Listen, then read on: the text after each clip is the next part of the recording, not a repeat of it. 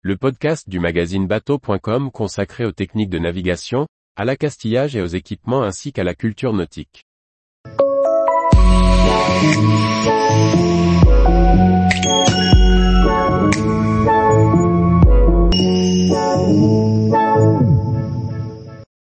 Cône vert en vue en entrant au port, où dois-je passer? Par François-Xavier Ricardou.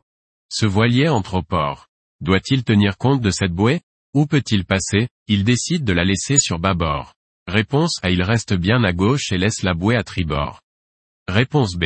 Il ne s'en occupe pas, car il s'agit d'une bouée de mouillage. Réponse C. Chaque semaine, nous vous proposons une question sur le permis bateau. Histoire de valider vos connaissances ou bien de découvrir des domaines inexplorés.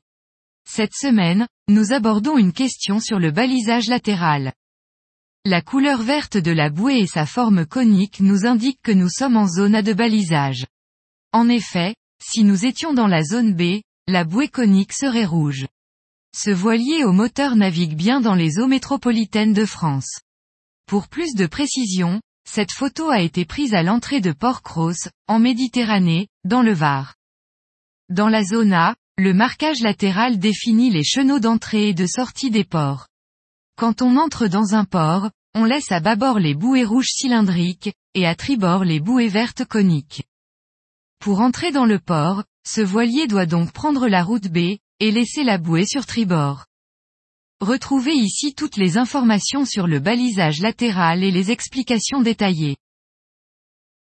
Tous les jours, retrouvez l'actualité nautique sur le site bateau.com. Et n'oubliez pas de laisser 5 étoiles sur votre logiciel de podcast.